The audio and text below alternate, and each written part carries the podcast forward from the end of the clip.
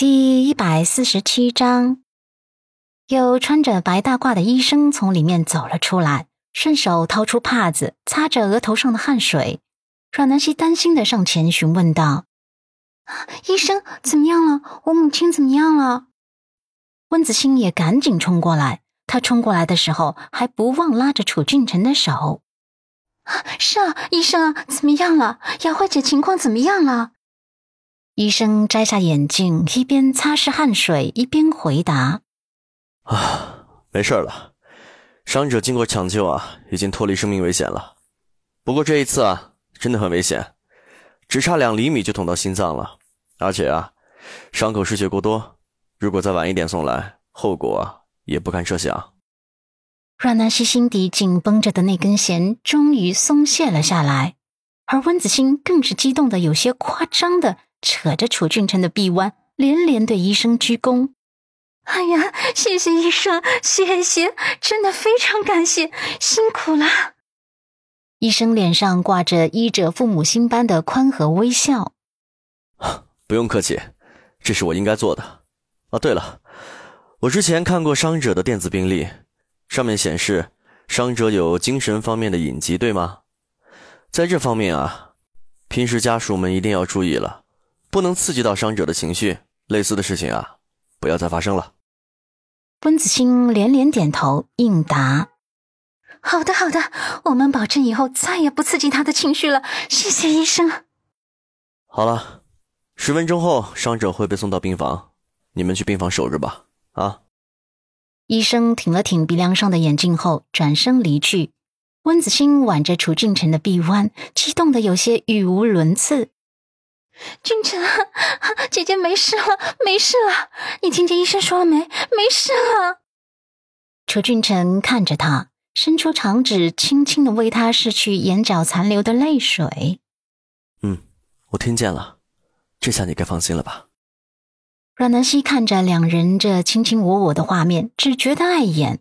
他转眸看着自己身边的男人：“我们去办理住院手续吧。”陆慕北却是揉了揉他脑袋，然后开口道：“你先去病房休息会儿，我去办理住院手续。”阮南希被折磨了这么一天，的确是有些累了。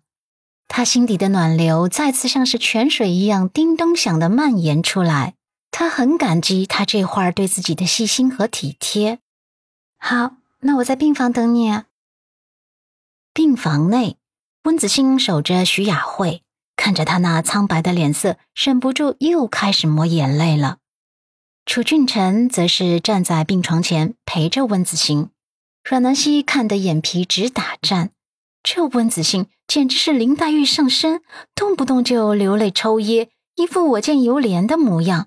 他真的是看得够够的，也实在是忍无可忍了。他冷漠的道：“好了，我母亲现在已经脱离生命危险了，你们这戏也该落幕了。”你们回去吧，我来陪着就好。温子欣抹眼泪的动作一怔，随即脸颊上闪过一抹受伤，柔弱的看向楚俊辰，眸底有一丝丝的委屈泛滥。楚俊辰心底叹息，开口说道：“南希，你别这么说子欣，他跟你母亲之间的感情早已形同姐妹了，他是真的担心你母亲啊。”阮南希冷笑，讥讽道。是吗？他是担心我妈的生命，还是担心我妈妈出事了以后就没人帮着他挤兑我了？楚俊辰眉峰拧了拧，温子欣则是吸了吸鼻子，小声道：“南希啊，你别这么激动。没错，你妈妈之前可能是因为我的事情对你有一些看法，可你怎么就不冷静下来？为什么会这样呢？你怎么就不能反省反省自己呢？”我跟你妈妈只是妯娌关系，而你是她的亲生女儿，按常理她应该偏袒你的，可她却处处维护我。你难道没有反省一下自己有哪些不足吗？阮南希听得一阵阵胸口拧巴，还真是没天理了。见过胡说八道的，没见过能这么冠冕堂皇胡说八道的。罢了，他干嘛要跟温子欣、楚俊辰这两个人浪费口舌？他想到了一个最贴切的比喻：如果被狗咬了一口，只能自认倒霉，不然总不能反过去再咬狗一口吧？可就在这时候，徐雅慧醒了。她在悠悠转醒之间，却模糊的听见病房内不算激烈的争吵声。眼皮很沉重的她费力的睁开眼眸。等她看清楚争吵的是南希后，顾不得自己的伤口，再次激动道：“你们吵什么？”阮南希看母亲醒了，激动起来，脸色青白一片，无奈的叹息，不吭声了，不想再刺激到母亲了。温子星连忙抓着徐雅慧的手，嘘寒问暖：“雅慧姐，你终于醒了，你知不知道你快要吓死我们了？在救护车上，我抱着你的时候，都吓得双腿发软了，我差点就疯了。”徐雅慧有些吃力的宽慰他，之前眸中的癫狂已经完全褪去了。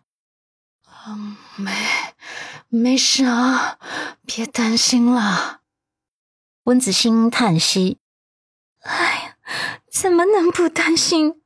你现在好点了吗？伤口疼不疼？还有没有哪里不舒服的？或者你想吃什么？我让俊辰去帮你买来，好不好？”徐雅慧现在没什么胃口。他摇头，不用麻烦了，我不饿，伤口也不疼了。